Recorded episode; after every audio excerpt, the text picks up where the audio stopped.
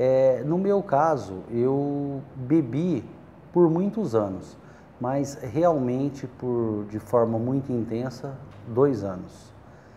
E o que acontece? Quem é um alcoólico? Como definir um alcoólico? A pessoa tem que se sentir realmente que é um alcoólico. É, muitas vezes é, as pessoas acabam se é, encobrindo na questão de funções, de serviços que fazem e eles estão sofrendo muito, mas preferem se ausentar.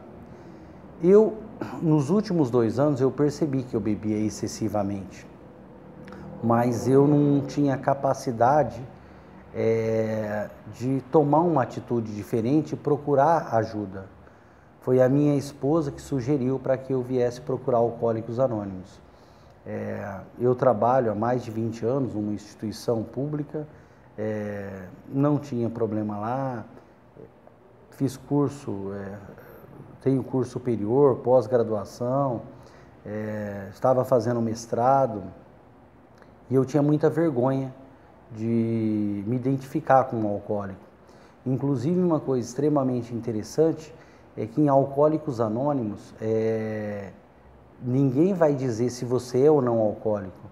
Você se identifica se assim você quiser.